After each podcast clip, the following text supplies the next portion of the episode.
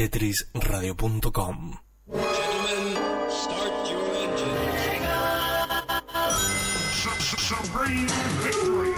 Heavy machine gun, gun, gun.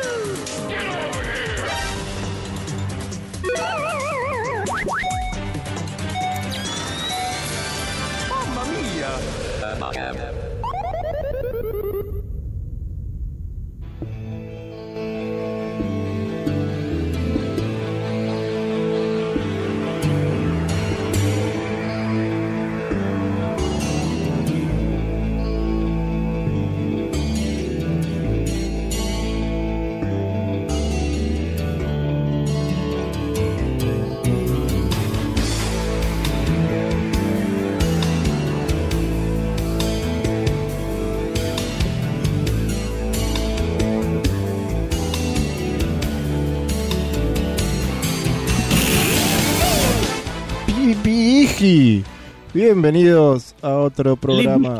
Limp Bizkit. A otro programa. Cypress Hill. Bienvenidos a otro programa de Abacab. ABACABB. Este truco semanal que, que le ponemos acá a tetrisradio.com. Pero antes de venderte todo el humo que tengo acá en esta botellita, voy a saludar a mi amigo de la colimba, Gonzalo. Sí.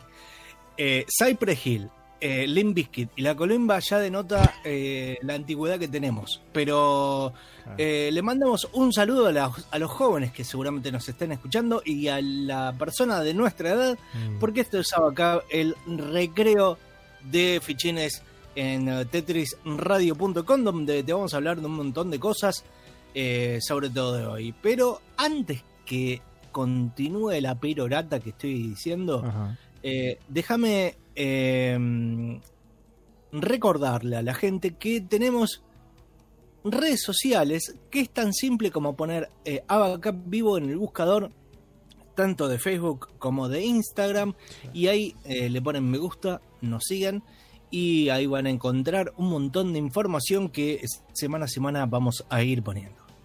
Y unos, unos GIF y unos memes. Ah, no te puedo explicar. Estaba pensando en que cualquier. pe- Una persona como mi vecinito que vive acá al lado, tiene 11 años, creo.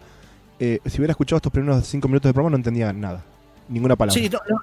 No, y, y, y espera, espera porque falta una más para los centennials. Ajá. Eh, estamos poniendo unos GIF para alquilar balcones.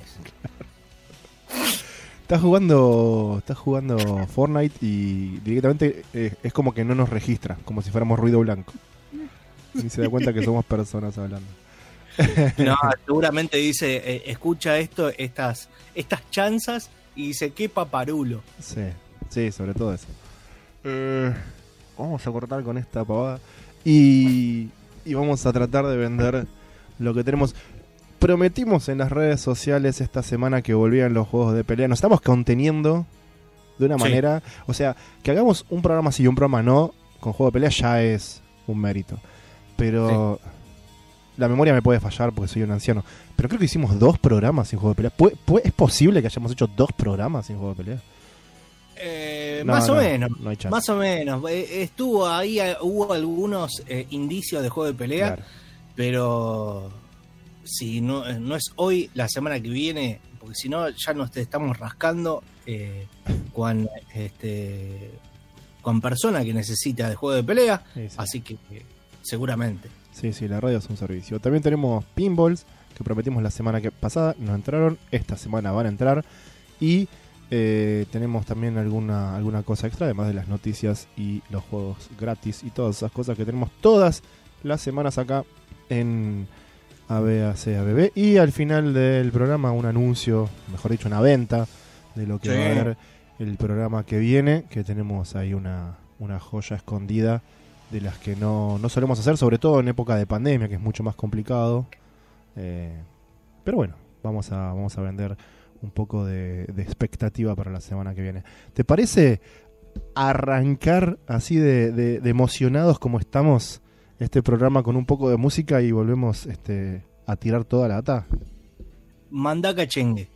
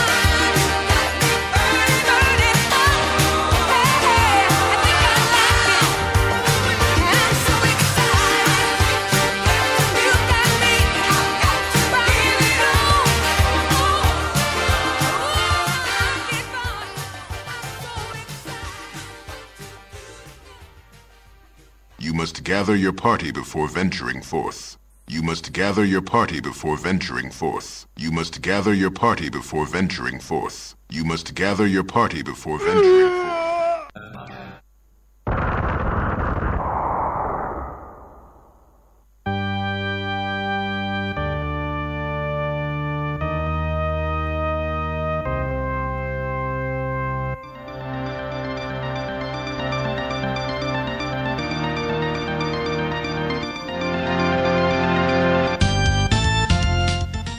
Estamos de vuelta en Abacab, el programa de video games de tetrisradio.com, Sí. donde eh, hablamos de, de pelota paleta. Gonzalo, tenemos noticias, tenemos juegos gratis, tenemos algunas cosas interesantes entre los juegos gratis para variar esta semana. Sí, Eh, así sí, sí, tenemos un montón de cosas. ¿Querés empezar vos por los juegos gratis? empiezo por Indie Gala, que esta, esta semana regaló varias cosas, todavía están disponibles, no, no, no es que te las perdiste. Si vas a eh, freebies.indiegala.com vas a poder encontrar los últimos agregados. Pará, pará. A ver si hago futurología. Uh, En alguno de los eh, freebies hay un juego erótico de anime. sí hay. No, no es de los nuevos agregados esta semana, ¡Qué raro! es de los que todavía están gratis, sí. Pero no vayas a bajar ese si sos menor de edad, simplemente No. baja los, los que yo te voy a recomendar. Van agregando durante la semana también, no es que no es que los agregan todos a un día. eh, y después como que se van desfasando, algunos van desapareciendo. El primero es Dead Hungry Diner, es un lindo, lindo juego donde sos el manager básicamente de un restaurante de monstruos. Entonces vienen los monstruos, te piden comida, es como esos juegos que tenés que atender a tus... eh, Un juego de estrategia básicamente que tenés que atender a tus clientes, pero claro, eh, de repente están en una mesa comiendo dos vampiros y cuando se vienen los hombres lobos y los pones en la mesa de al lado, se arma el cachengue. Así que te- tenés que lidiar no solamente con darles de comer a los zombies y a los hombres lobos y a las momias, sino también con sus peleas, con sus hechizos, los combos y todo un, un tema estratégico. Es un juego de estrategia eh, bastante eh, desquiciado y divertido. Otro de estos juegos que hay es un puzzle, un puzzle de, de conectar tres, básicamente, ¿no? El, el típico Columns, eh, ese tipo de juegos, Claro. pero con una temática, se llama Secrets of Magic, The Book of Spells, eh, una temática de brujas y, y- y- y magia, y está, tiene un arte, un arte muy de libro para chicos, así que súper lindo para, eh, bueno, si te gustan los puzzles desde ya, pero además si tenés un, un chico chico que, que le gusta toda esta, este, esta estética, va como re piña para, para hipnotizar a un niño un par de horas y que piense un poco jugando unos puzzles. Está ¿Cómo súper... se llama? Se llama Secrets of Magic, The, Books, The Book of Spells. El nombre más genérico del mundo.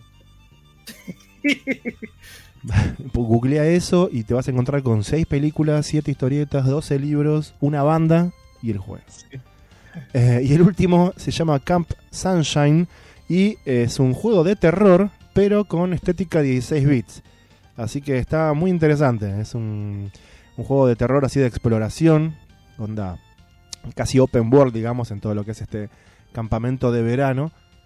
Eh, y eh, tenés gráficos 16 bits que te permiten eh, moverte onda Smash TV, pero con una iluminación y unos efectos de luz más modernos eh, y, y que lo hace mucho más este, atractivo y le, met- le metes a ese clima que querés de, de un juego de terror. Es así muy sangriento y muy, muy loco, muy, muy terrorífico para el día de hoy que estamos transmitiendo, que es el día en que es el día de la democracia, es el día de que Astor cumple siete meses y también es Halloween, de paso. Eh, Claro, bien. Todo junto. Este, Así en un combo explosivo. Sí, sí. Y eh, después tenemos los, los freebies de, de Epic Games, que no son moco de pavo, como dice la juventud ahora. Nos van a cancelar, ¿eh? Sí. Eh, Los Centennial nos cancelan. Tenemos el juego de Blair Witch, que el otro día estaban viendo. El otro día Steffi la, la introdujo a Guadalupe en, en Blair Witch y, y la, la vieron. Igual hicieron trampa, no le dio miedo. Y yo las escuchaba tipo gritar, parar la película, todas las luces prendidas, eh, Ah. jugar con el celular mientras la miraban. Digo, ah, así, así no, así, así nada me da Claro. miedo. Claro, y mirala bien, o sea, apagar la luz, ¿viste? Cerrar la puerta, no hable boludeces. Eh, el juego de Blair Witch y el juego remaster de los cazafantasmas. Es muy lindo, es de otra época, es un remaster de la época, digamos, PlayStation 3. La cualidad que tiene es que es un remaster de un juego de PlayStation 2, de otra época, que era. eh, los personajes eran caricaturas, ¿sí? Tiene los personajes originales de, de los cazafantasmas y todo, pero era todo en. eh, gráficamente era caricatura, ¿sí? Era todo caricatura. En el remaster, por alguna razón, decidieron hacerlo realista.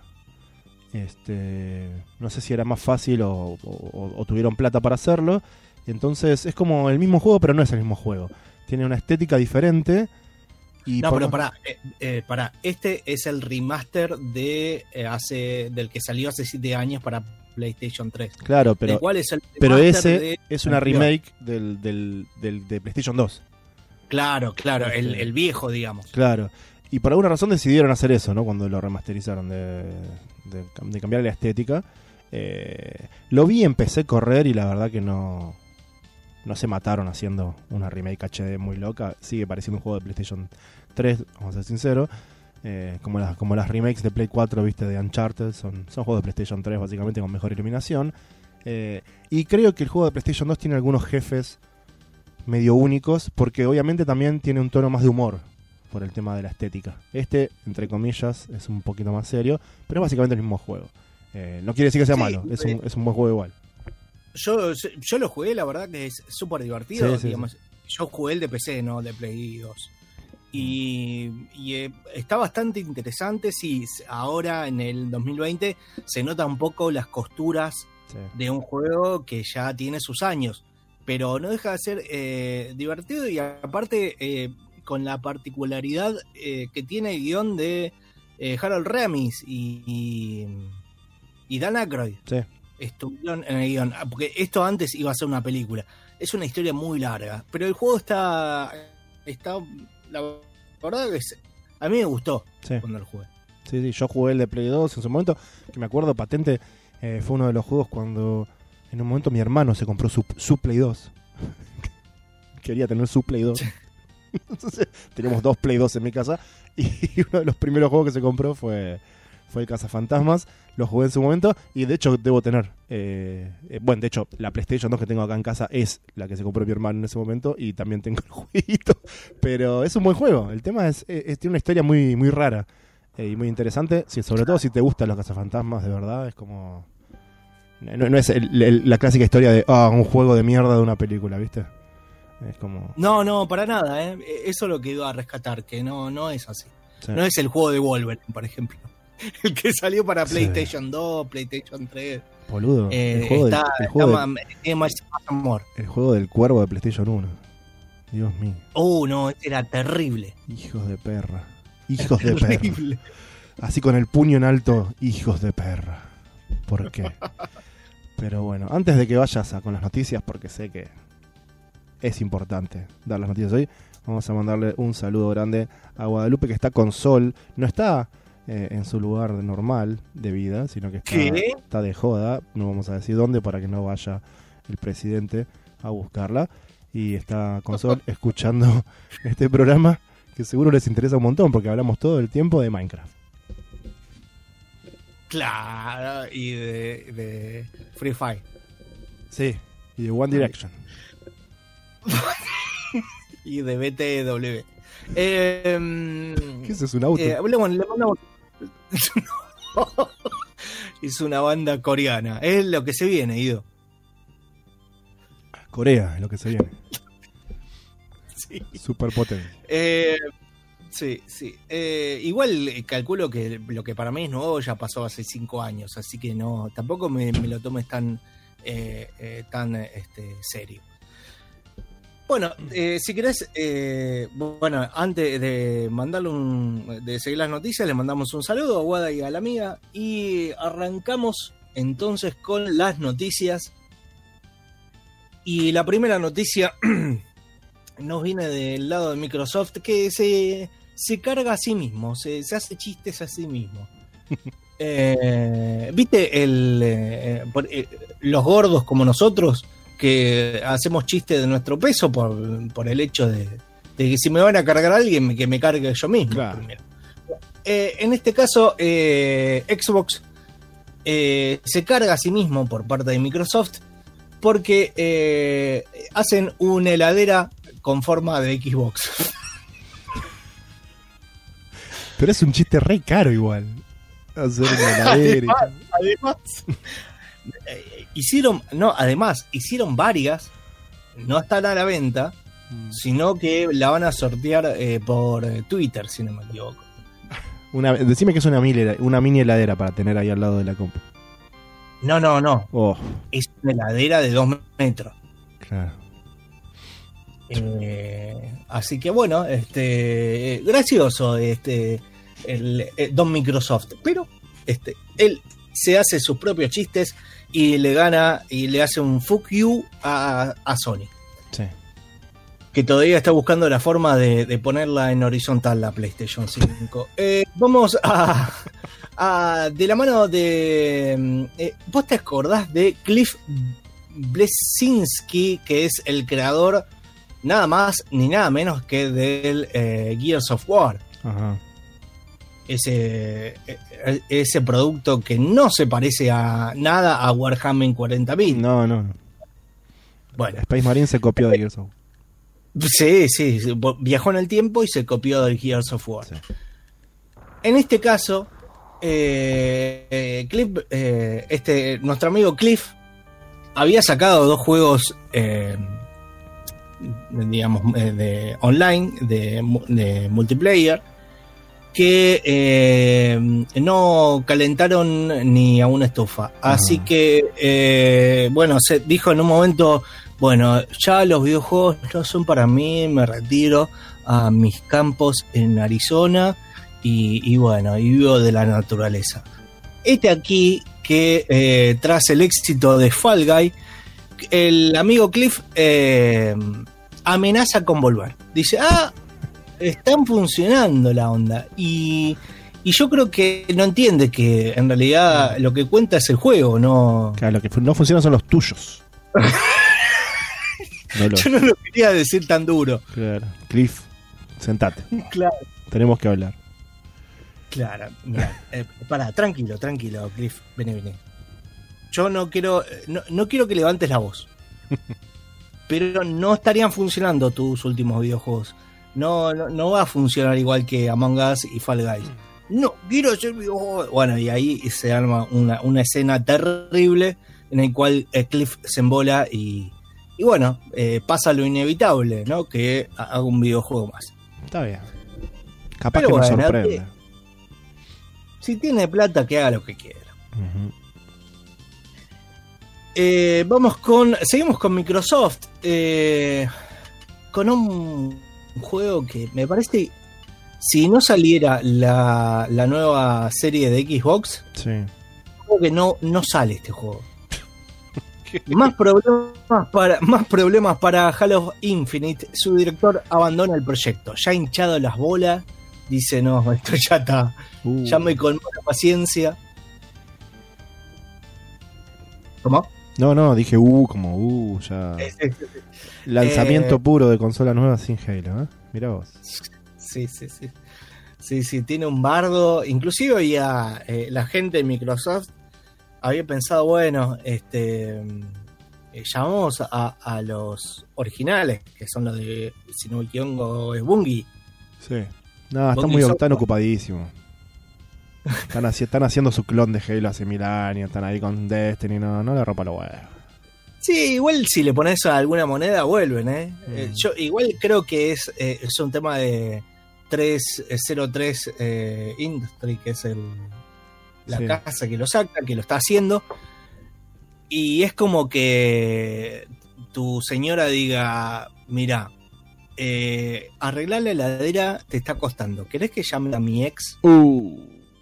Que sí eh, sabe arreglar la heladera? Bueno, vos te molás Sí, un poco. sí. Bueno, acá pasa lo mismo Vos lo, con... eh, lo único que con- escuchaste es que no es un inútil como vos. Claro, Sí. claro, pasa parecido, me parece. Y bueno, así que no, está medio, a, al me- a medio hacer eh, eh, Halo Infinite. Pobre Perdona. Master Chief.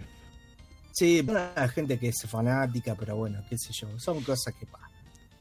Eh, capaz que eh, sale dentro de 20 años como eh, Cyberpunk, Claro, que ya tenemos una- un nuevo retraso. está bien. Es una joda más grande que una casa. Yo le banco Pero- lo que sea. ¿Qué? Le banco lo que sea. Pero igual dice que llegará en este año. Está bien. Así que se retrasa, no sé, una- un par de semanas, no sé. Minutos. Sí, sí, pero yo me... ¿Este juego desde cuándo data, más o menos? Y no sé, do- 2002. más o menos. Pero posta, igual 2012, seguro que pasaron el trailer ese que estaba zarpado, pero Sí, fue hace como 3, 4 años, sí. Este, no más. ¿Más? Sí, probablemente entonces. Sí, sí, sí, sí, eh, mucho más. Y bueno, qué sé yo, una raya más al tigre, no pasa nada. Eh, a ver, 2013 fue el primer. el primer- 2013, Ese, ese tráiler de 2 minutos 21 segundos maravilloso con la chica con las las espadas saliendo de sus brazos sacadas directamente directamente de un dibujo del manual original de Cyberpunk 2019. Ah, ¿sí? Es un dibujo de Paolo Parente, un dibujante italiano que ahora es millonario y tiene hasta líneas de juguetes, pero en ese momento era un pendejito que dibujaba y, y- y- y le pagaron tipo 6 pesos por hacer un dibujo, en, por hacer varios dibujos en los manuales originales de Cyberpunk. Y la chica la chica arrodillada con las eh, con las hojas las ciberespadas saliendo de sus antebrazos son un, son un dibujo viejísimo, o sea, estamos hablando de un juego que salió en finales de los 80. Este, El original de Cyberpunk. Sí, sí, o sea, vos ten en cuenta eso, ese tráiler, la elección de esa mina, la elección de esa estética, eh, pegó tan profundo, no tanto en el gamer, ah, por más que el gamer sabía que esperar y todavía no había salido Witcher 3, eh, pero pegó mucho también en, en la gente que sabía lo que era Cyberpunk, porque Claro, fue claro. derecho al corazón. Claro. Y Este, a los bolsillos, dijo. eh, sí, todavía no, no lo compré, pero ya, ya, ya vamos a llegar. Teníamos la oportunidad eh, en la E3 pasada, del año pasado, Sí. que estaba mm, recontra barato en... en- no, bueno, recontra barato no, este, estaba barato en GOG y bueno, y ahí después empezó a subir y el dólar fue otro. Hagan eso, hagan eso. Halo eh, Serie X. Listo cuando lo terminemos. Está bien. No jodan. Claro.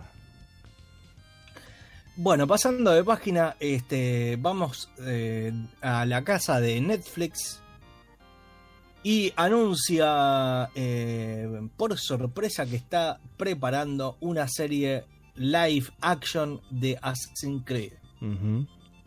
Y la gente dijo, me... Hubo una película, ¿no? De eso. Sí. No me acuerdo nada. No, yo tampoco. Pero nada. No, no, sí, no, la verdad que no. A mí No sé en qué época, en, en- en qué época estaba basada o si estaba basada en una sola época, no me acuerdo. en varias épocas. No, en una sola época, perdón. Ah, no sé. Eh, pero igual, este, qué sé yo. Este, ya con esto eh, hace un. como si fuera. eh, eh, se convierte en una especie de nicho para las adaptaciones de los videojuegos, porque Netflix también tiene Castlevania, tiene la serie que vos eh, recomendaste el otro día, que. eh, ay, no me sale el nombre. Dragon's Dogma. Dar- Dragon's Dogma, ahí está. Y este, también eh, tiene la serie de Resident Evil. Sí. eh, que estuvo este, mostrando algunas imágenes y se ve que le pusieron un poco más de eh, calidad y dinero que otras series que, que- que- están en la plataforma, Está bien. como por ejemplo eh, Ghost in the Shell. No la vi todavía. Nadie me, Tiene- nadie, nadie me está recomendando que la vea, pero Claro. Sí, Este. tiene, digamos, es como, tienen como el programa para hacerlo básico y Sí. no está mal, pero eh, se nota cuando un producto le falta un poco de, de- de golpe de horno. qué pena. Igual Ghost in the Shell, este- Shell es medio obligatorio, hay que ver todo, así que hasta la película con Scarlett Johansson vi, así que hay, va a haber que ver eso. Sí, sí, sí, sí. sí. Eh, igual que horrible que era. Eh, hicieron como si fuera una remake de Los Caballeros del Zodíaco. No vi la, la 3D. Ah, rarísima. Lo que sí vi-.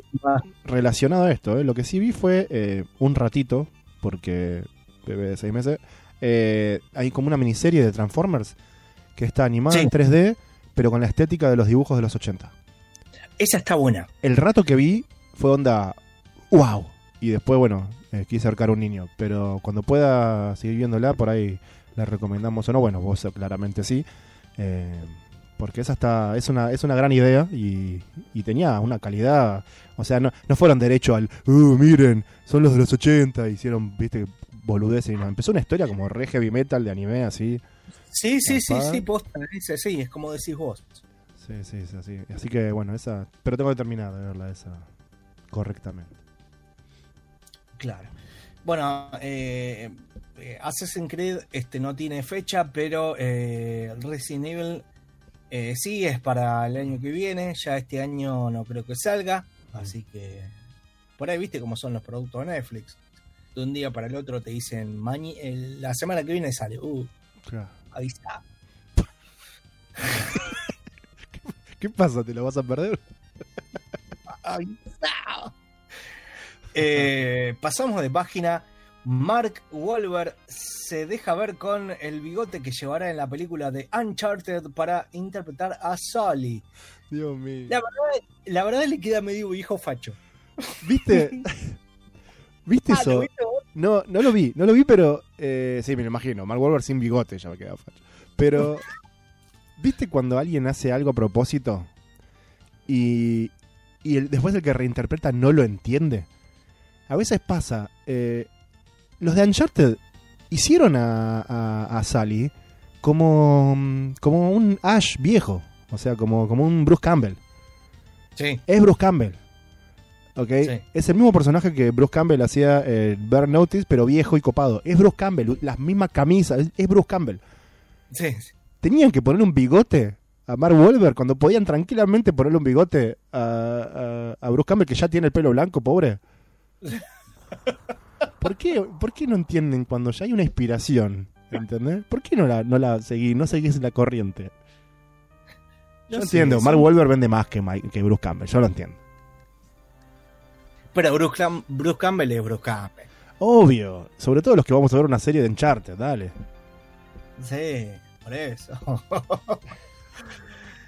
Eh, Así que dice la noticia, Mark Wahlberg, quien eh, va a dar vida a Sally, mostró en su Instagram este, este peculiar bigote para interpretar a ese personaje de Uncharted. Así que el que lo quiera ver está en el Instagram de Mark Wahlberg, que eh, la verdad que no sé cuál es, pero eh, busca Mark Wahlberg, seguramente te aparecerá un viejo con bigote medio facho y es él. De hecho, chabón, eh, creo que Colin Farrell hubiera sido un mejor Sally, solamente porque Colin Farrell ha hecho de personajes así medio eh, eh, de, de- de- de canchero, viste, sin, sin cagar a piñas a nadie.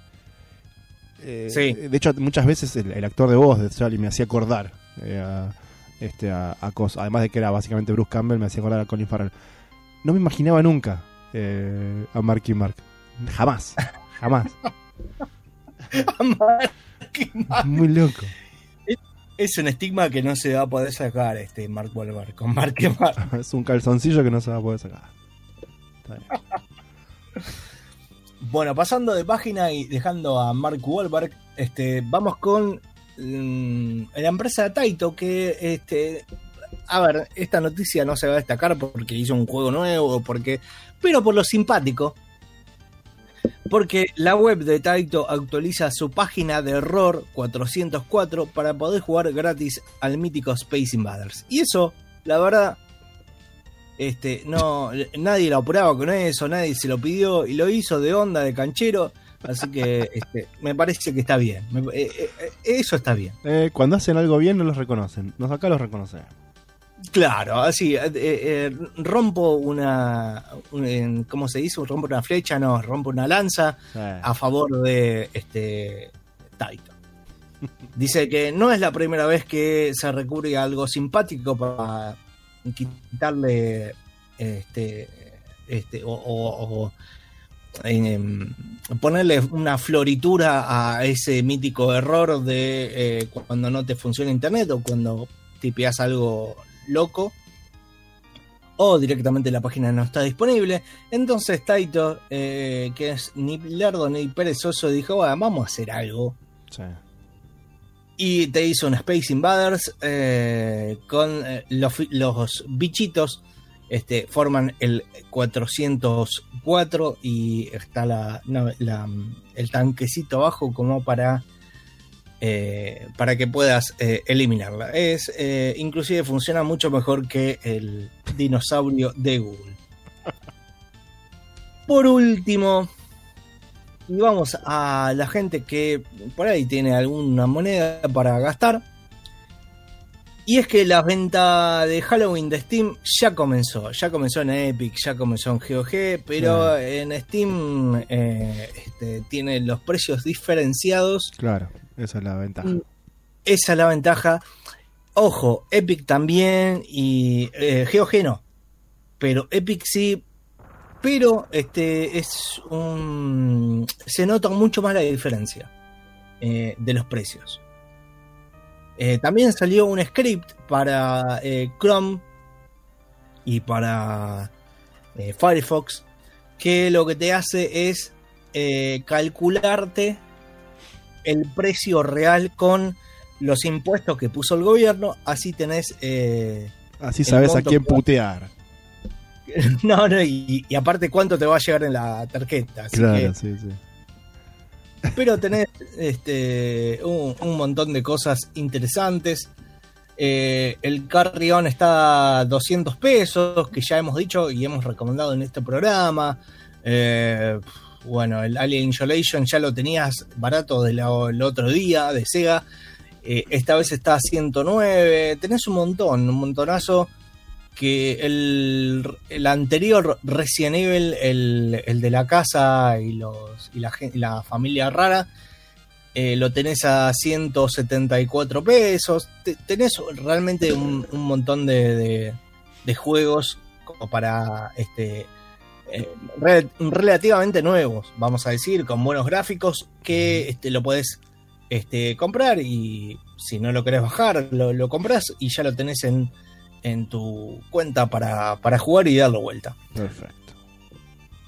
Hasta aquí las eh, noticias de Abacab. Este, si quieren enviarnos alguna noticia o alguna cosa, eh, lo pueden hacer en nuestras eh, redes sociales. Abacab Vivo, tanto en Facebook como en Instagram. Y, y ahí vam- eh, obviamente nos siguen y ahí tenemos un vínculo cuasi directo con ustedes. Sí, señor.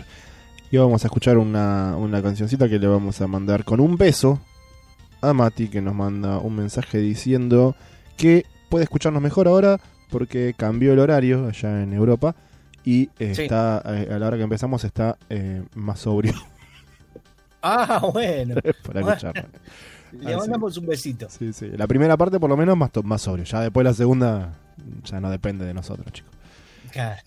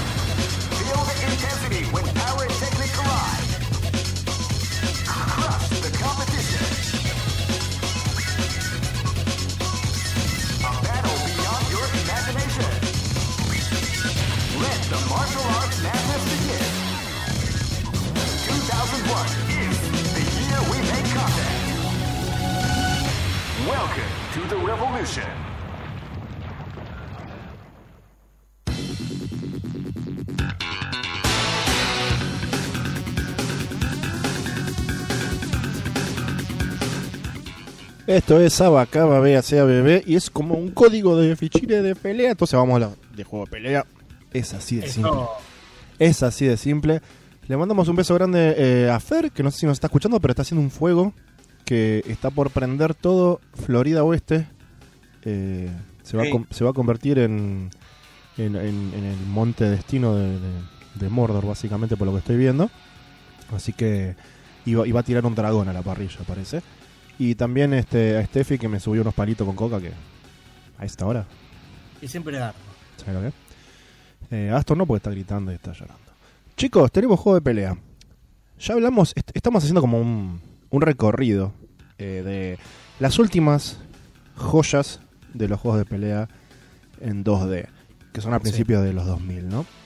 Después siguieron existiendo los juegos en pelea en 2D, pero los grandes, los gigantes, se tranquilizaron, se retiraron, se calmaron, bajaron, sea lo que sea, eh, dejaron el paso a otras series que siguieron eh, vivas, obviamente no con el éxito que tuvieron estos dos grandes. No vamos a negar que siguieron saliendo eh, hasta el día de hoy, bueno, ahora ya son en 3D, pero en el momento, en- entre la transición, siguieron saliendo juegos de eh, Guilty Gear o los juegos de Blast Blue, todos los juegos de los anime, los anime fighters, por así decirlo, ¿no? Todos esos juegos siguieron saliendo. Es este es conocido. Otras series como Mortal Kombat y etcétera salieron, empezaron a salir con el formato de, juego en 3D. eh, y otros que siguieron saliendo a pesar de ser medio en capa caída. eh, Tekken, Dead or Alive, ¿no? Virtua Fighter, siguieron saliendo. Ahora remontaron bastante, que yo Tekken con Tekken 7, Dead or Alive 6, eh, empezaron a, a remontar bastante, pero la verdad es que todo volvió a iniciar con Street Fighter 4. El final del que hablamos son estos juegos que ya, por ejemplo, hablamos de Capcom vs SNK 2, la, joya de toda esta serie de juegos. Hablamos de em, Capcom Battle Coliseum, el super compilado de Capcom, es eh, Capcom Generation, perdón. El super compilado de Capcom.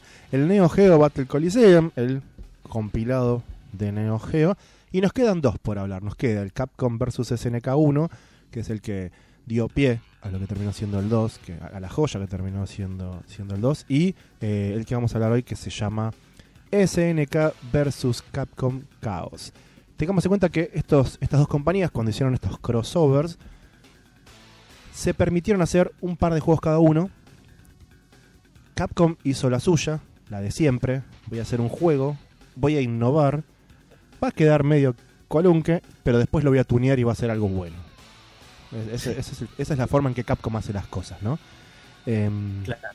SNK tenía otras ideas en su momento, entonces el primer verdadero crossover lo hizo em, con un equipo que tenía trabajando en adaptaciones de muchos de sus juegos para la Neo Geo Pocket, consola propia de ellos que querían vender al mercado, eh, que tiene cosas muy lindas, hay algunos King of Fighters de Neo Geo Pocket, hay un Last Blade, hay Samurai Showdown, hay cosas re lindas, todos con personajes chibi y bien adaptado a una, una portátil de dos botones, pero no tuvieron mejor idea que el primer intento que hicieron ellos con los personajes de Capcom, de SNK vs Capcom, lo hicieron para la Neo Geo Pocket Color, por lo tanto no vamos a hablar nunca en la vida de ese videojuego, nosotros vamos a hablar de los de los verdaderos arcades, ¿no? Y en el 2003 o 4, no me acuerdo, 2003, sí, 2003 y 2004 la versión de Xbox, eh, se dignaron a hacer un verdadero arcade de eh, SNK versus Capcom, lo nombraron SBC Chaos.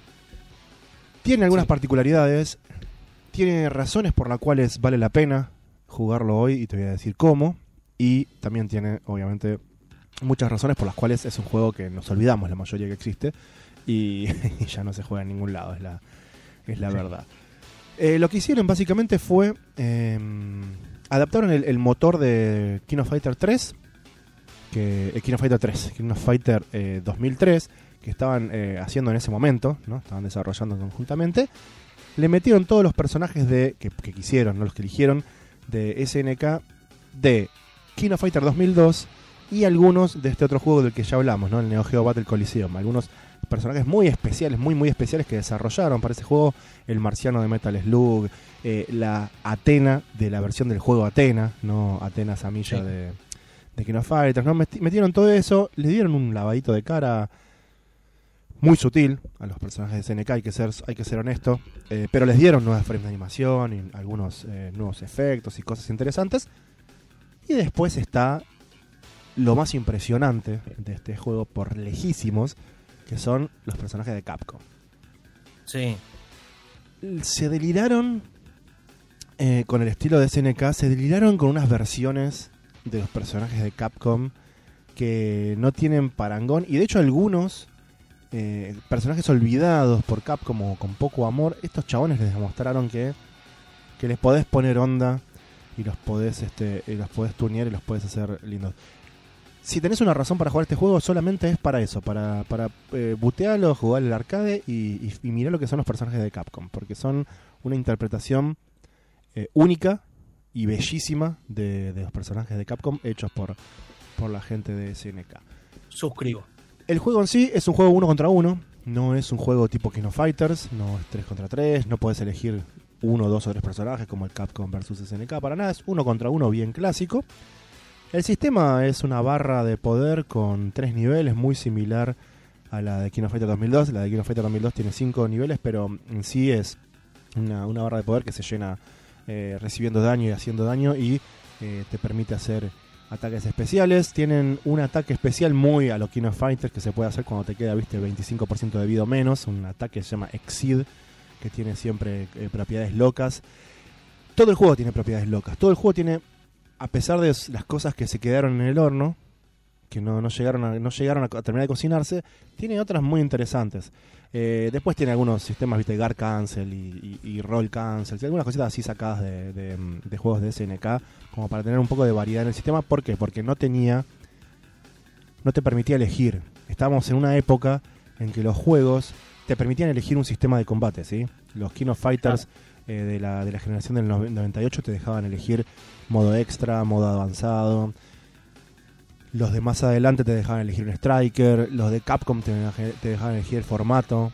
En el Alpha 3 tenías tres tipos de combate diferentes. El, tres modos de combate. Entonces, que no tenga eso ya es muy notorio. Era muy fuera de lugar para un juego de esa época. Que tenga un mismo sistema para todos. Cual Super Street Fighter eh, 2 de hacía ya eh, varios años. Pero trataron de ponerle un poco de picante con eh, un sistema bien sólido que ellos ya sabían bien cómo, cómo funcionaba y cómo, cómo usarlo. Y ponerle un poco de onda con los personajes y los especiales. Una cualidad que tiene el juego es que tiene charlas individuales entre todos los personajes. Cada vez que tu personaje habla, cada vez que cualquier personaje se enfrenta a otro personaje, tiene una charlita a lo Mortal Kombat. No lo inventó Exacto. Mortal Kombat 11, chicos. Eh, una, una charlita tipo historieta súper específica de esos dos personajes. ¿sí? Son individuales. Que es una pelotudez de programar y es una no ocupa espacio en ningún juego. Pero estos se tomaron el trabajo de hacerlo. Es súper divertido y muy interesante. Hay jodas sobre jodas sobre. o sea, hay, hay, ¿Viste el tercer nivel de meme? El meme del meme Sí. del meme. Tiene eso el juego. ¿Entendés? De repente. Terry se enfrenta a Dan y lo mira y le dice: Robert, ¿qué haces? Y el otro, como, ¿por qué me siguen diciendo Robert? Y se enoja. ¿entendés? Y, y- y Dan ya era un chiste de Capcom sobre Robert García de Claro. SNK. O sea, eh, tiene un montón de, de, de autorreferencias eh, muy locas y muy, muy divertidas y mucha charla boluda entre los personajes. Sí, que está bueno, porque eh, tampoco es tomarse todo tan serio. y un poco reírse también de, de, de la, de la saga, de las sagas. Sí. Hace que el single player sea muy divertido. Se centraron un poco en eso. O sea, es como, como cuando hicieron, viste, eh, el juego de Capcom, ese el Capcom Generations. Sabían que no iban a poder darle el tiempo y el dinero necesario para hacerlo competitivo y se enfocaron en hacer el single player divertido, en hacerlo bello para venderlo, obviamente, a los salones de arcade.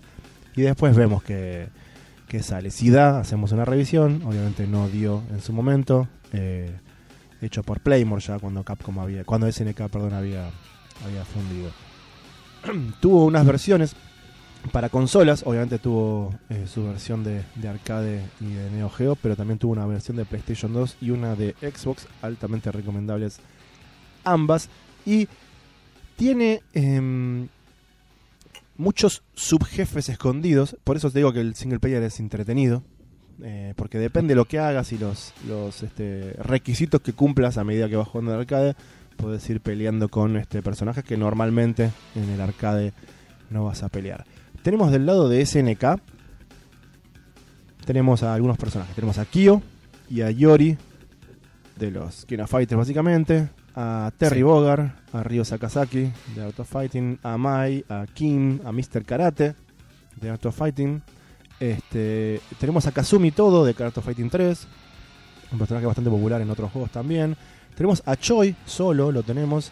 Tenemos a Shiki, que es un personaje especial que solamente salió en Samurai Showdown 64.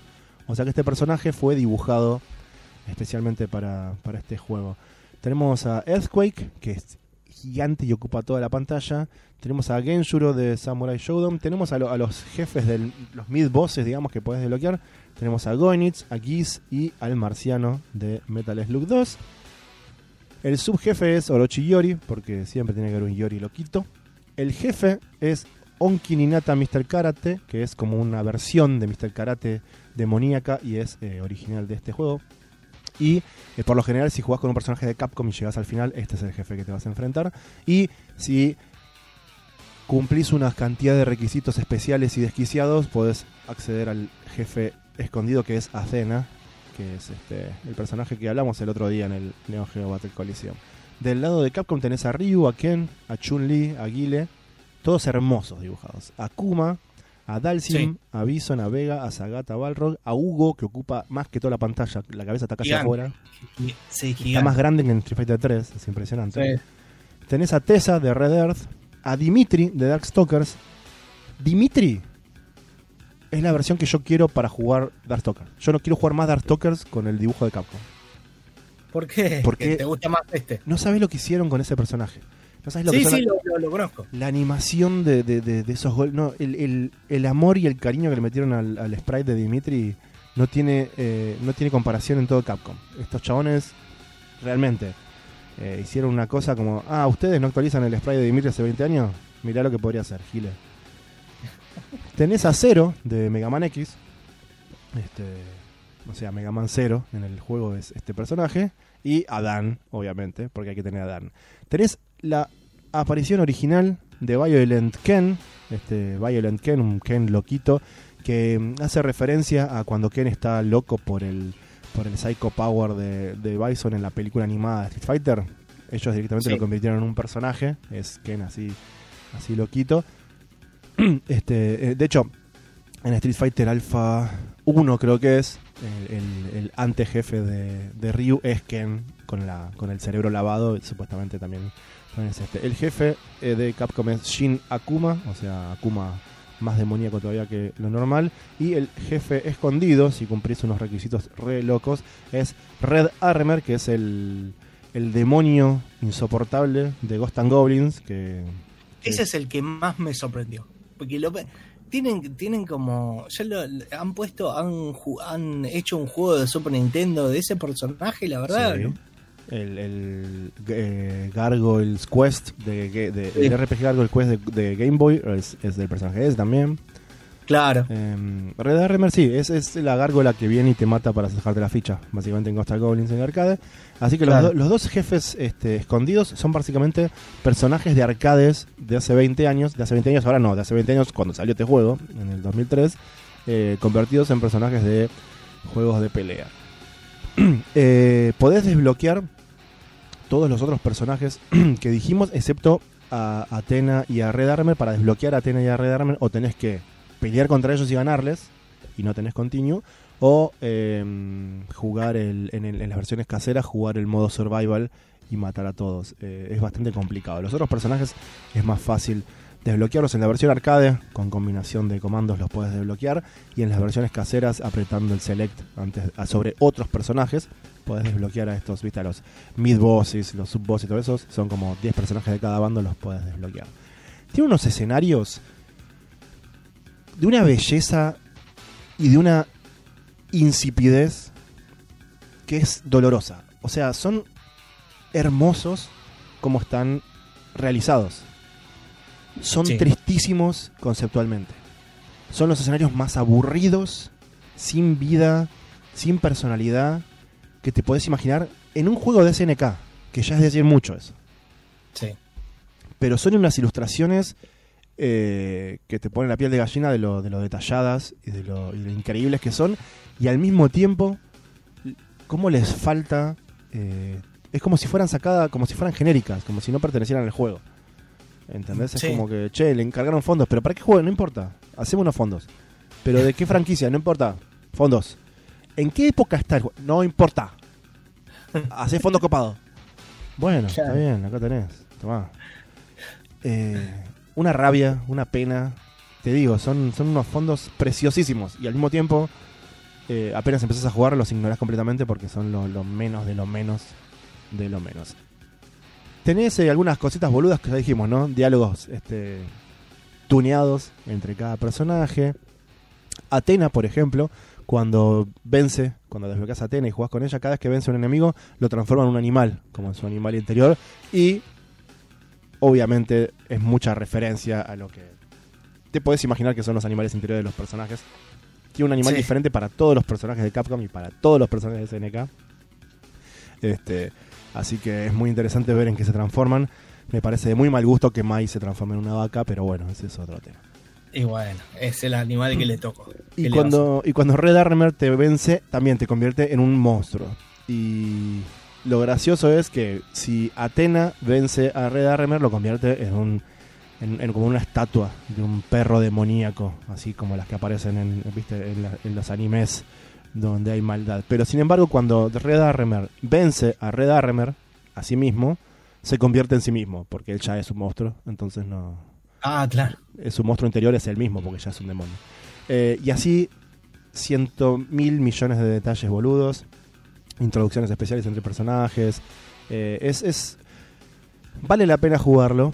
Este, obviamente no fue un juego competitivo, no, no tuvo mucha, mucha chapa. Es un juego que salió en una época en que ya este tipo de juegos competitivos estaban de capa caída.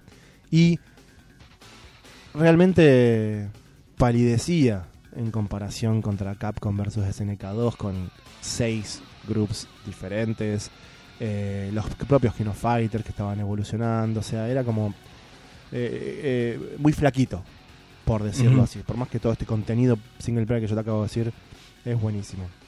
¿Querés jugarlo hoy? ¿Querés experimentarlo? Tenés dos opciones para hacerlo fácil, ¿sí? Tenés un emulador de PlayStation 2 en la compu como, cualquier cristiano, te bajás este eh, eh, hay que tener en cuenta que el juego de PlayStation 2 solo salió en Japón y en versiones PAL.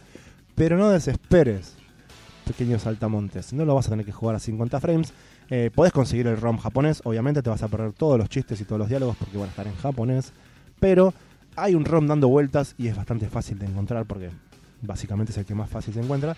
Que es eh, la versión PAL, ¿no? la versión en inglés del juego, que tiene un selector al principio para jugar a 50 frames o a 60 frames. Así que si conseguís esa, esa versión lo podés jugar a 60 frames, no necesitas jugarlo como lo hicieron los europeos y lo vas a tener en inglés para entender lo que está pasando.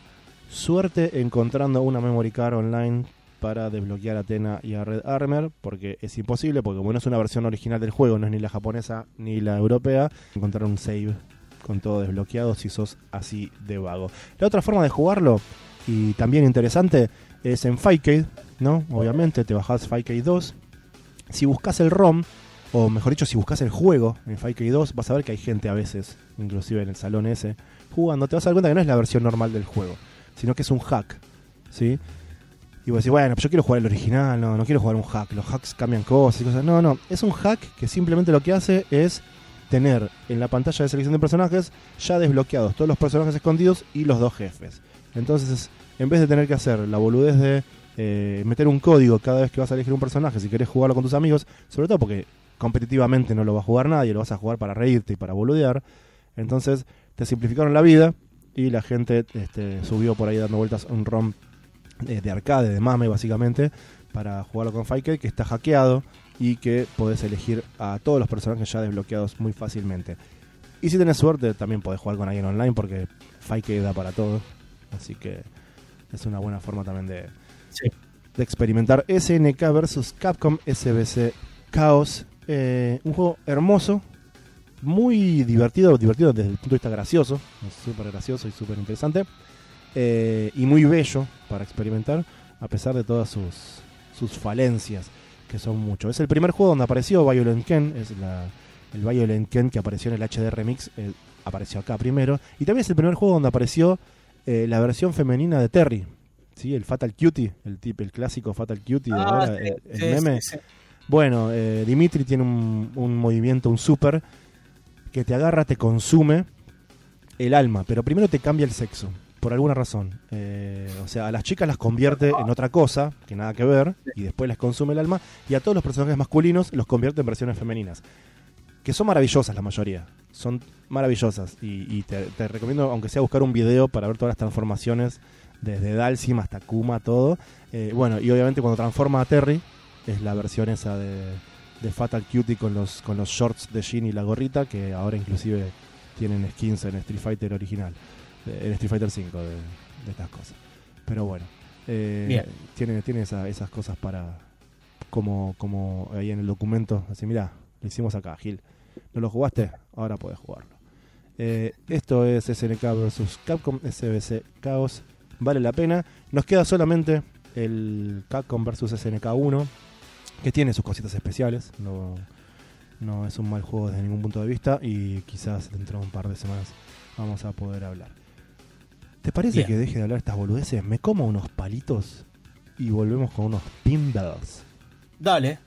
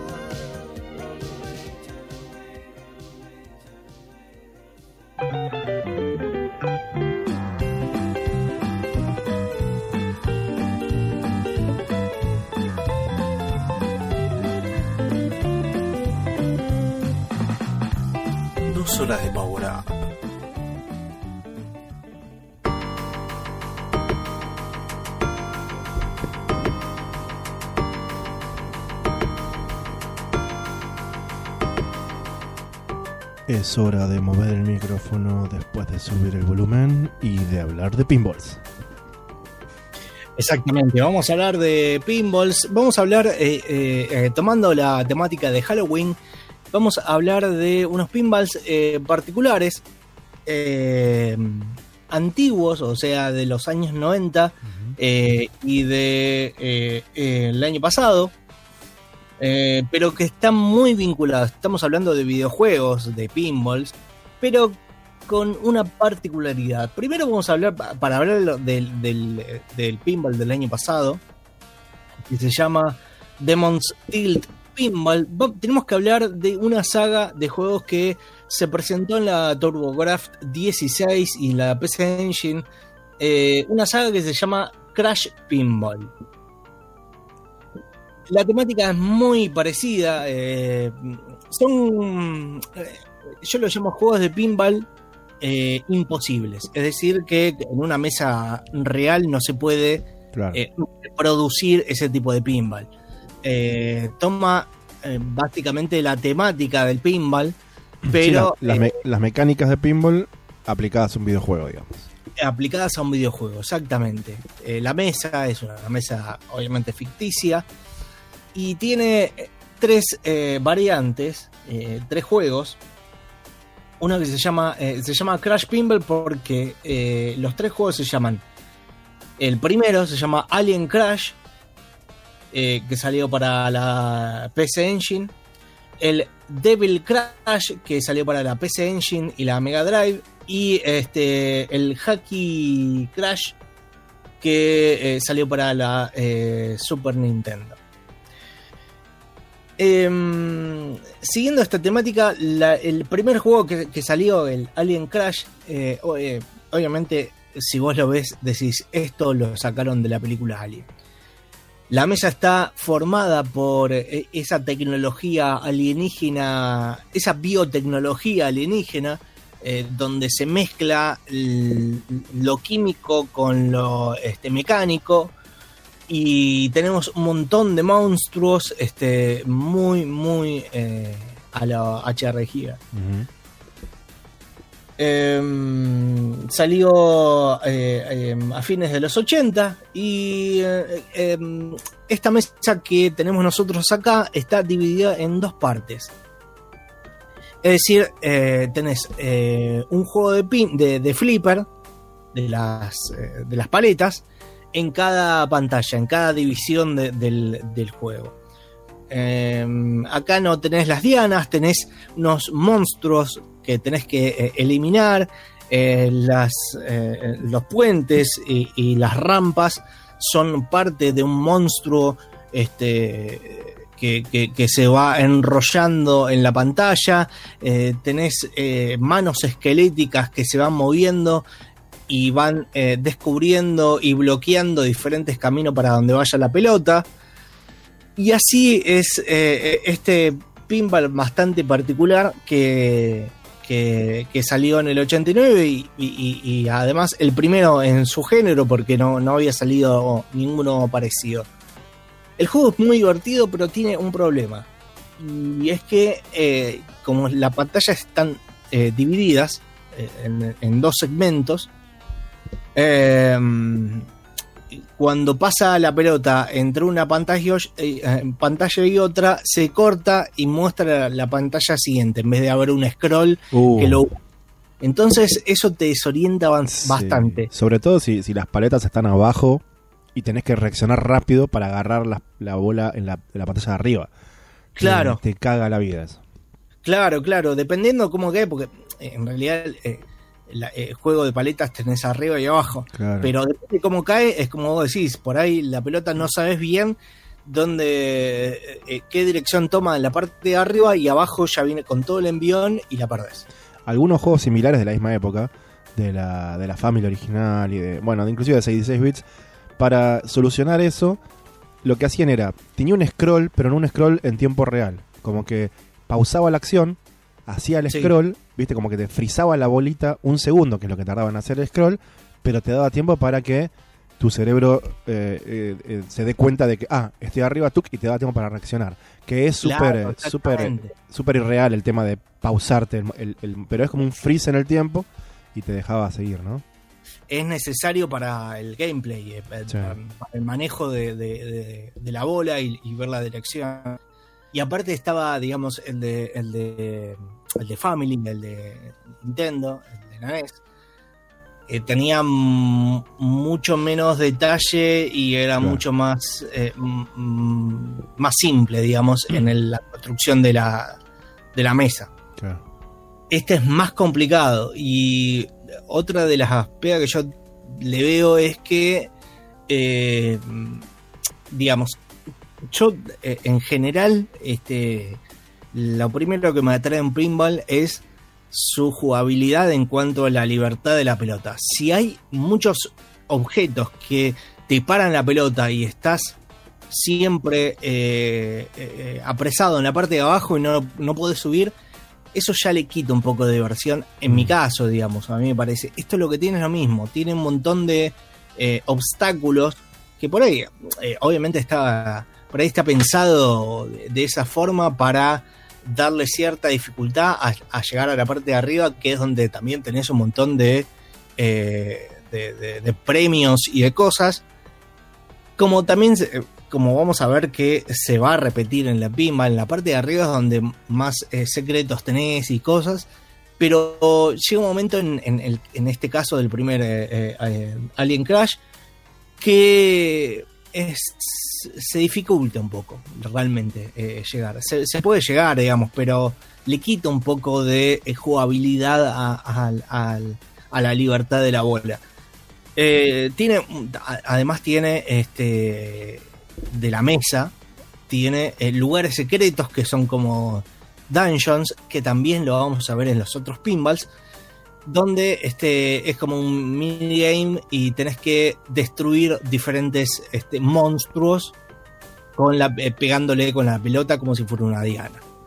Sí, eso ya, de hecho, el primer pinball digital que fue totalmente insípido, que fue el pinball de, de NES, ya tenía eso, ¿no? De que metías la bola en un lugar y de repente el juego se convertía en un minijuego con Mario manejando una paleta a lo Arkanoid y tenías que, que- que liberar a la princesa matando unos obstáculos y si perdías volvía la, la bola a la mesa. Eh, es- algo que permaneció tipo en, en casi todos los, los pinball digitales de consola eh, que, que- que obviamente te, te permite el formato, ¿no? Es algo que en un pinball normal, más allá de un minijuego ahí en la pantalla que tenés adelante, no, no puede. Sí, que inclusive te digo más, o sea, voy más lejos, se extiende hasta los pinball FX, que son de ahora. Claro. O sea, esa temática llegó para quedarse. Y está bueno, digamos, si está bien aprovechada, está, realmente está buena. Eh, bueno, acá vas a encontrar eh, calaveras, eh, insectos y, y monstruos este, imposibles que te van a, a- a ayudar o a proponerte un obstáculo en la mesa. Sacando esas cosas que yo digo, el juego igual se disfruta y bastante y es muy divertido, sobre todo para eh, los años que tiene. Lo puedes jugar ahora y, te seguís divirtiendo. Pero yo creo que eh, la saga da un salto eh, de calidad y de cantidad en este el siguiente, que para mí es el mejor de la saga, que es el Devil Crash. Eh, esta vez a principios de los 90 por eh, Inaxat eh, Software y salió para la PC Engine, como decíamos, y para la Genesis o Mega Drive, dependiendo si estás en Europa o Norteamérica. El- la ambientación cambia y obviamente, como dice el nombre, está plagada de demonios y, otros y otros eh, em, personajes de la noche. Este juego está buenísimo. La verdad que eh, te lo pones a jugar y estás un rato bastante largo porque precisamente eh, no tiene eso, tiene eh, una libertad de pelota bastante importante, o sea que no es no es eh, tedioso llegar a, a las partes de arriba Y aparte tiene eh, de cantidad porque tiene tres niveles en el cual si llegás, eh, no, es, no es fácil igual llegar a, a la parte de arriba, sí, pero no, no, no es imposible. Mm. Y si llegás a la parte de arriba, hacete un festín de este de, de premios y de bonus y de un montón de cosas que toman la forma de demonios y de criaturas de la noche que eh, te vas a empachar con eso. En el medio tiene una la cara de lo que sería una mujer vampiro, me parece, o demonio, que se transforma en demonio, de- dependiendo de cuánto le pegás Sí, Y se, va rompiendo a medida que le vas pegando, es genial. se va rompiendo a medida que le vas pegando eh, y en el cual este, engalana nuestro banner de hoy, eh, esa mujer monstruo o, o demonio eh, que también toma este, la forma de bonus y eh, es una, una de las entradas para ir a esas mesas escondidas eh, de las cuales tenés varias entradas con muchas mesas diferentes. Creo que más allá del género particular de juegos con mecánica de pinball o de juegos de pinball, en, las listas de, mejores juegos de Sega totales, ¿eh? listas de todos los juegos, entre el top 10 o top 15 está este juego, pero ni lo dudo. O sea, a pesar de la cantidad de joyas que tuvo la Mega Drive, que la- pues, las tiene, eh, creo que el Devil Crash, para los que exploraron toda la librería y todo, y jugaron en su momento o no, eh, Sí. la calidad y la diversión que tiene ese juego es... eh, ya te digo, no te gusten por ahí los pinballs, es una cosa hermosa.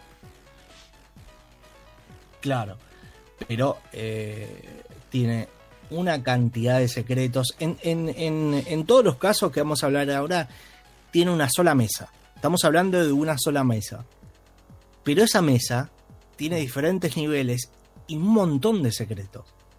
Con lo cual también tenés que aprender, eh, eh, digamos, eh, los secretos para ir avanzando y conseguir un puntaje casi este, perfecto. Arriba tenés un- un- unas hordas, abajo tenés un ejército de la noche eh, que custodia la cara de esa mujer demonio. Eh, eh, abajo tenés un dragón que te abre la boca según las dianas que vos este, bajes eh, o le pegues con la pelota. Te habilita el bonus de, de- que te abra la boca del dragón y entras. Y ahí te vas a encontrar un montón de cosas, monstruos, un dragón de tres cabezas en el cual tenés que eh, batallar y eh, pegarle en las tres cabezas, así eh, lo eliminás.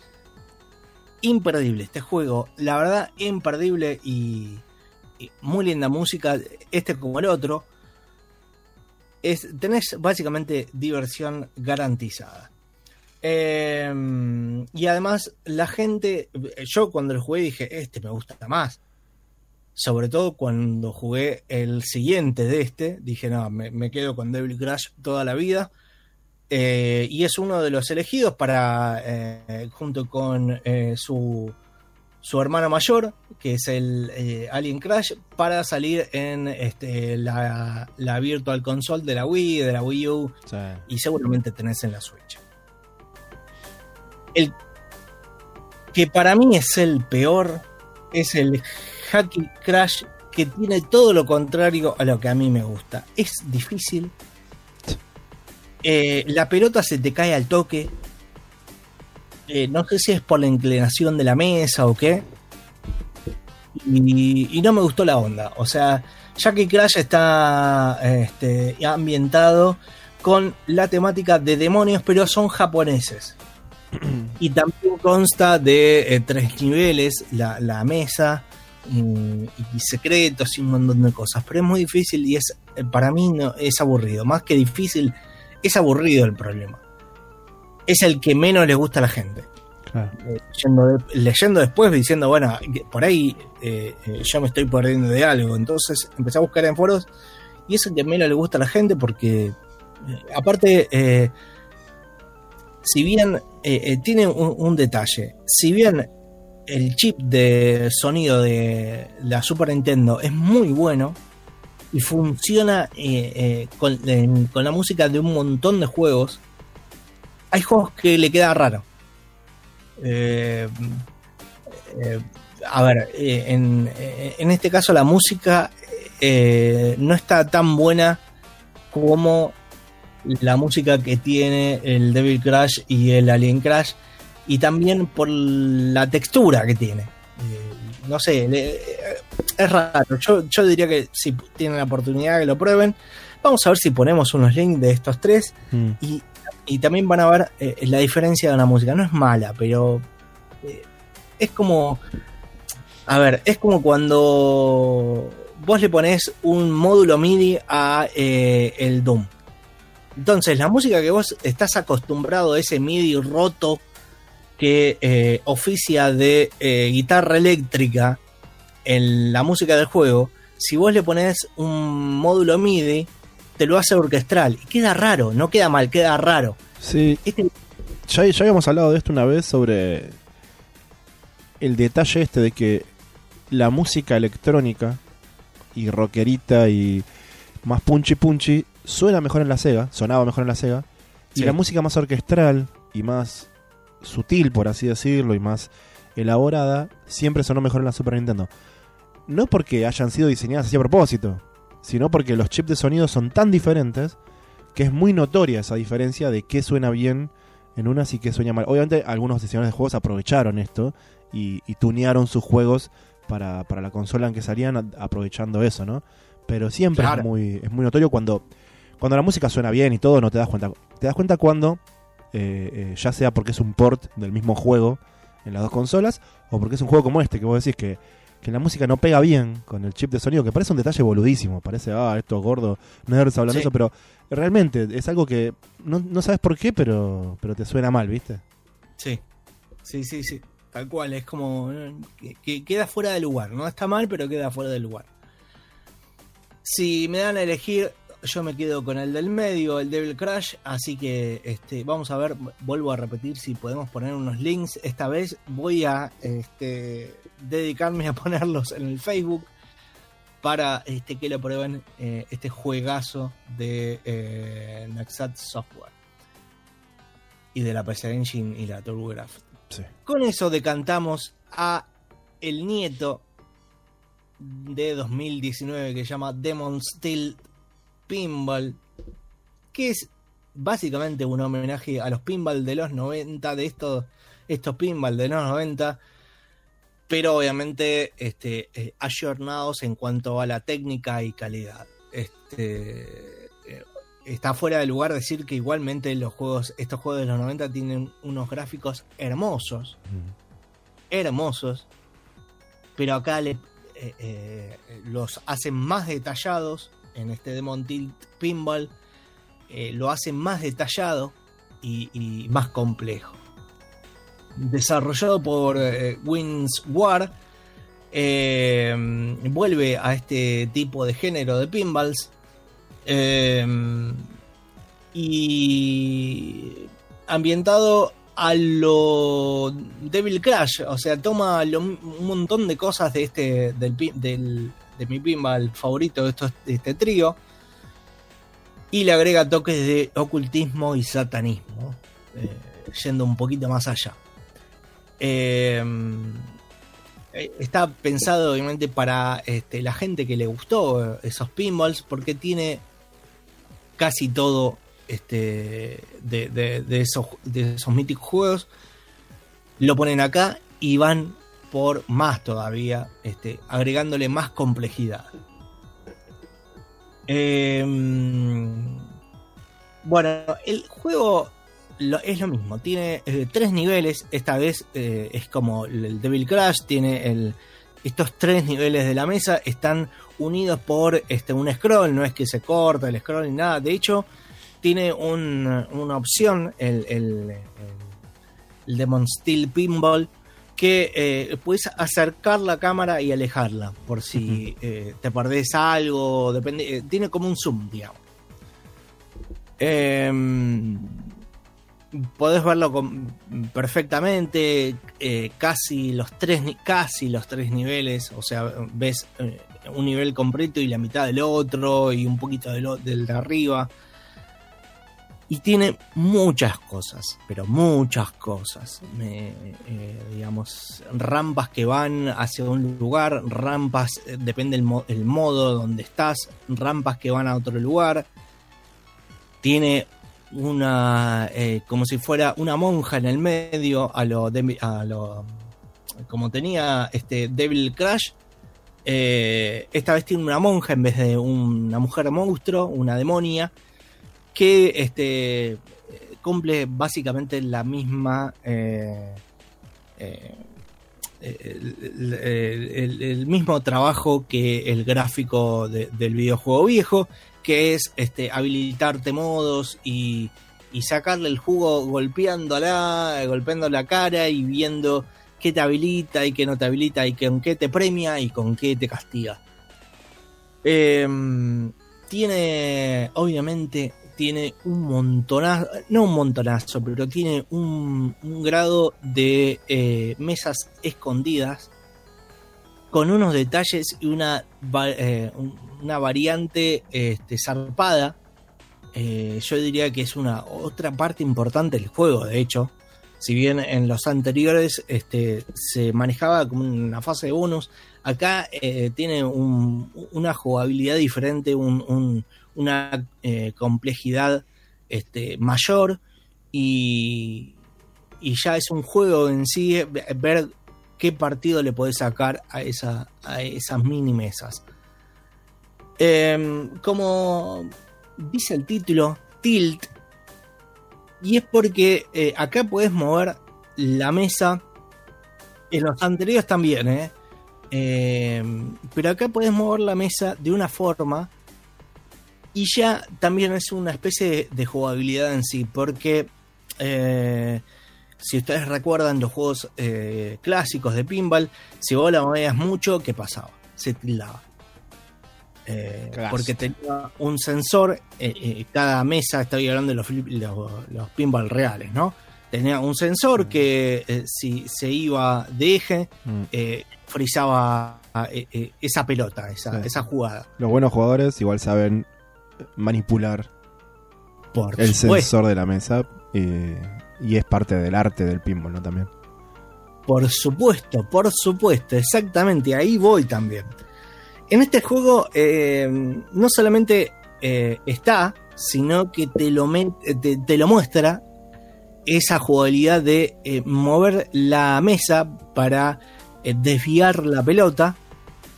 De hecho, si lo juegas con el joystick, lo mueves con el analógico derecho, eh, eh, para donde quieras eh, la mesa. Y eh, digamos, ¿cómo, cómo se desarrolla esta jugada. En la parte superior, en la parte inferior derecha, tenés como si fuera un pendiente con una calavera que si vos lo mueves se va acercando a las a las paredes que tienen unos pinchos. Cuando vos tocas un pincho, obviamente perdés la pelota. Pero eh, y, obviamente está eh, no solamente en izquierda derecha, sino arriba y abajo. Pero mientras no, no toque la- esas paredes, lo puedes mover la vez que vos quieras. Entonces ahí es donde vos, lo que vos decís, el que sabe y el que eh, puede sacarle el jugo a esa modalidad, te cambia bastante la, la experiencia del juego y, y- en muchos casos, obviamente, a tu favor. Lo, lo malo que tiene el, eh, el Demon's Tilt es que, eh, primero, no, no, no, no trata, no, no se toma mucho esfuerzo para eh, explicarte todas las partes de la mesa. O sea, tiene una. tiene cinco cuadros escuetos en el cual te dice: Mira, si vas la, la rampa por acá, o si haces esto, si haces lo otro. Pero el, el juego tiene el 90% más escondido. Y eso es lo que también un poco te obliga a jugarlo y a sacarle todo el secreto que vos puedas hacer. Y otro tema que para mí, eh, si, no, no estuviera tan latente en el, en- el gameplay, este, sería mucho mejor, es que es un bardo la mesa. O sea, eh, si vos golpeás, también hay unos bichos que, que van en- recorriendo eh, ciertas partes de la mesa, vos le pegás como si fueran una- unas dianas, pero vos le pegás a la pelota al bicho y salen eh, eh, un montón de estrellas o, o- o sangre o un montón de cosas que eh, te invaden la pantalla. Entonces te perdés con la pelota. De hecho, eh, hay veces que te la oculta esos efectos y esas cosas. Pero lo hace a propósito como parte de la mecánica o lo hace sin querer Me porque son boludos y, Sí, se, me y- y parece se que lo hace a propósito. se zarparon con la sangre y uh, bueno. Claro, pero lo hace demasiado difícil ahí. Ah, Eh, pero tenés en las opciones, Mm. eh, tenés a lo em, a lo pinball nuevo, eh, que la pelota cuando se mueva te describe una, un- un- una estela, digamos, una de movimiento, en el cual más o menos eh, sabes a dónde va y, eh, y, qué dirección tiene bajo todo ese quilombo de, sangre y de- de- de todas las cosas que va pasando. Es una opción que eh, te facilita un montón de cosas, pero igual es un es una dificultad más que los programadores pusieron en este pinball para que no sea tan fácil. La mm, tiene varios model- modos eh, de dificultad. Eh, yo lo jugué normal, fácil no tiene. Y los otros te la regalo. Yo los otros no puedo jugar, pero ni, a palo. Eh, es para los campeones de pinball eh, esos modos, porque no. Yo, yo la verdad me, me perdía, no. Es un desastre.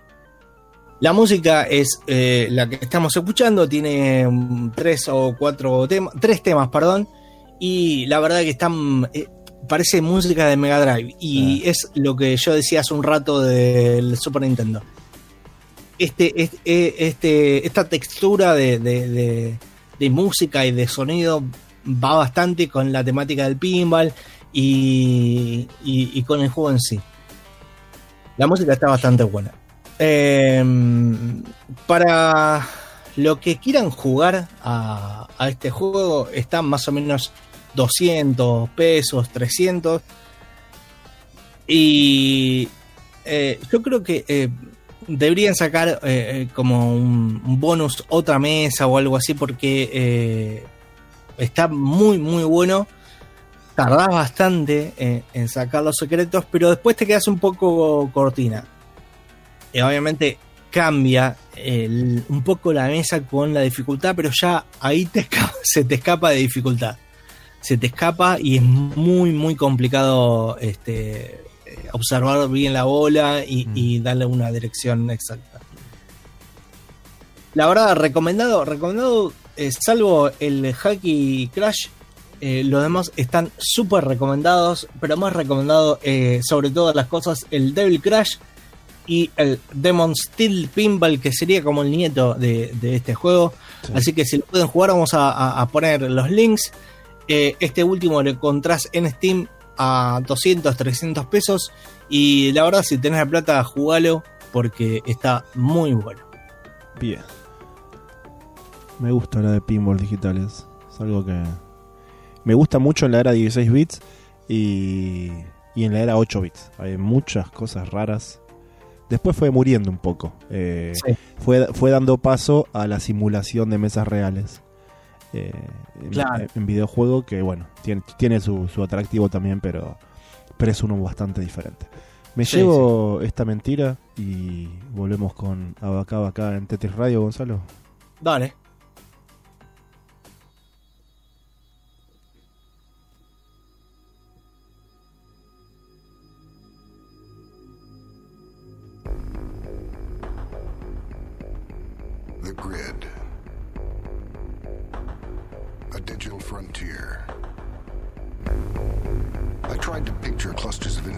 As they move through the computer.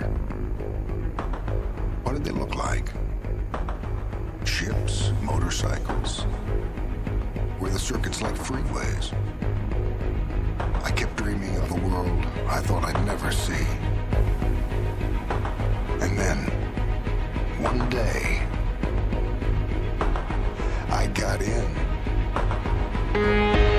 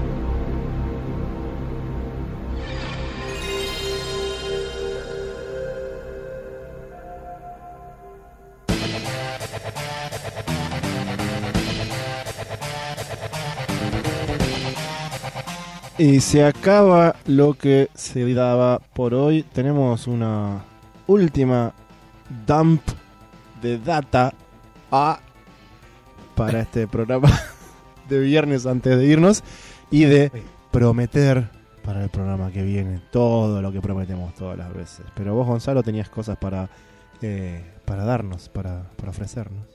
Exactamente. Eh, tengo mm, tres eh, links recomendados que vamos a poner también ahora cuando terminemos el programa en nuestra eh, red social en Facebook.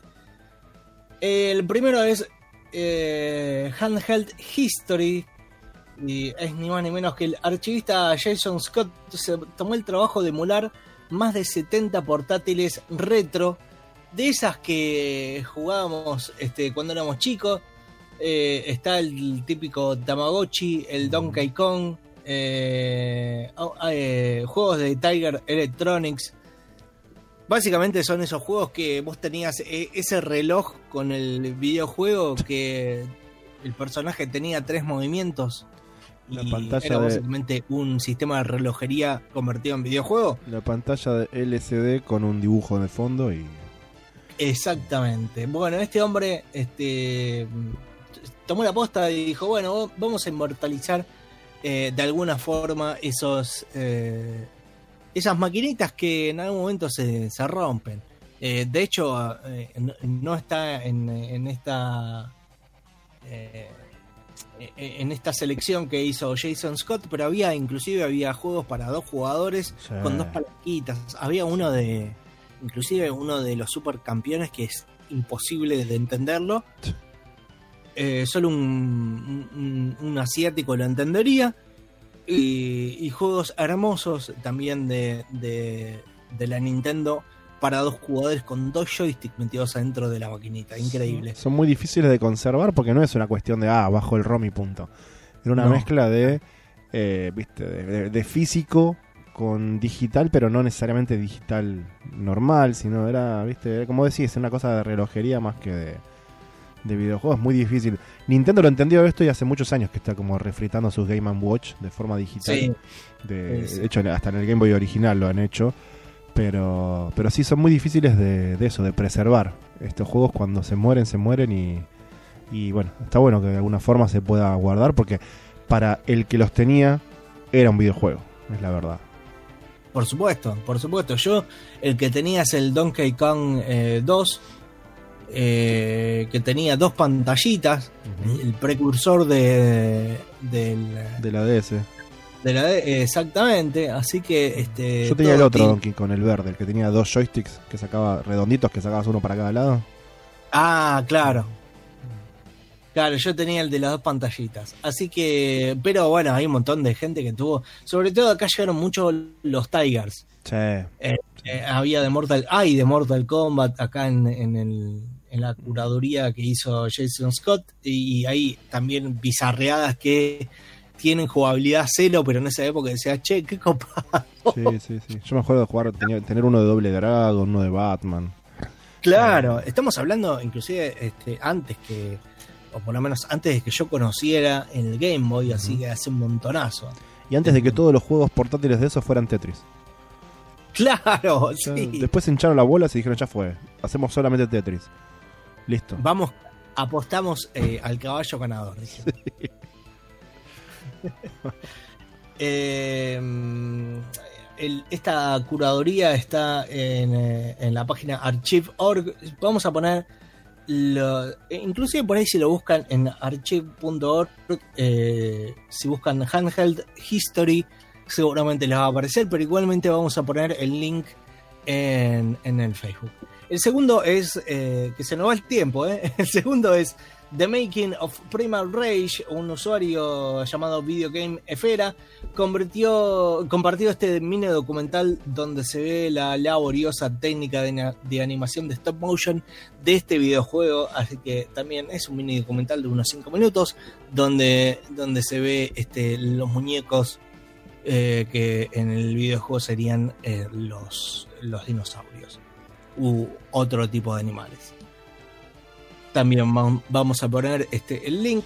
Y este, por último, Eh, ahora podés hacer tus propios videojuegos de Lego gratis y sin saber nada gracias a Unity. Eh, gracias a Unity y un script que también vamos a poner el link, este puedes eh, armar tu propio Lego o, o minijuego de Lego eh, y ponerles las bases que vos quieras y, y un montón de parámetros. Sigue siendo un juego de Lego, pero este Que eh, muy eh, divertidos son. que muy divertidos son, sí, la verdad que sí. Sí, sí. Eh, Igual yo. A mí me pareció muy divertido. eh, un juego de Lego que eh, no, no es. No está basado en. En ninguna franquicia ni nada por el estilo. Ajá. Es como un GTA, pero de Lego. Sí. El Lego City, algo así Sí. es. No recuerdo, me pareció muy, divertido. Es como eh, City Rampage, pero en Lego. es muy loco. Eh, bueno, hay un montón de modo tutoriales. Vamos a, vamos a ver si, si ponemos también el link en el Facebook. El proyecto se llama Lego Microgame y está eh, muy vinculado al Unity. Así que eh, estos son los tres links recomendados que prontamente vamos a compartir con ustedes. ¡Gonzalo! Sí.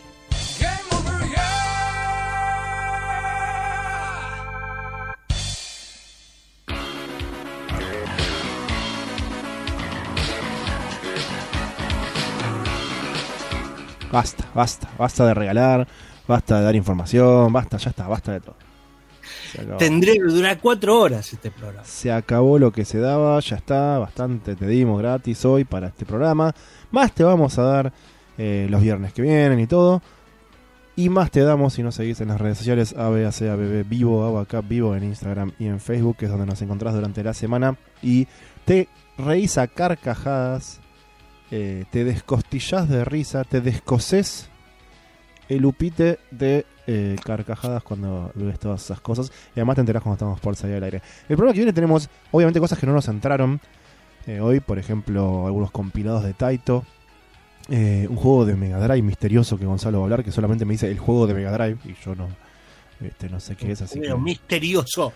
eh, que tiene, muchas ganas de, de hablar de ese juego de Mega Drive. Y también tenemos una entrevista que logramos conseguir, que vamos a pasar la primera parte la semana que viene, con una persona ligeramente relacionada a los videojuegos, porque es el dibujante de una historieta muy extraña que salió en los 90 sobre Mortal Kombat, una historieta nacional.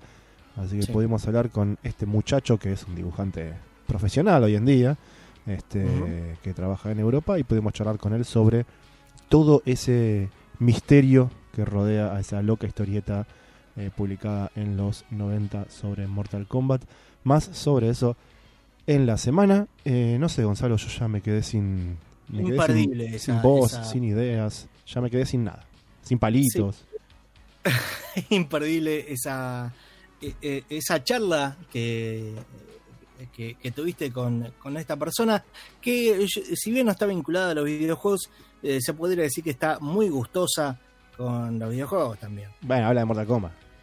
Sí, O sea. y le gustaba. Eh, mm, recuerden que eh, si este, te perdiste una parte, si a mí no se me entendió algo o si pasó cualquier cosa, tenés la repetición de este programa el próximo miércoles a las 13 horas. Se te cayó el celu al inodoro cuando estabas escuchando. Hola. que me pasó a un amigo. Me pasó un amigo. sí. Y este, si no, con un poquito más de delay, eh, tenés los programas viejos en Spotify, eh, donde buscas, donde nos buscas, y ahí tenés, por lo menos de esta temporada, eh, todos los programas que, que- que estuvimos haciendo. Todos los programas en el podcast. Todas las canciones de Abacab en la playlist de Spotify. Que buscas, si buscas Abacab vas a encontrar un podcast y una playlist. Yo sé que moves el piecito con la música que pasamos acá. Yo sé que te Yo alegra. Lo hago.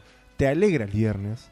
Y Sí. ahora tenés todas las canciones ahí de todos los programas de esta temporada para que puedas mover el piecito mientras, bueno, escuchas a Dolina o algo, no sé. Otra cosa.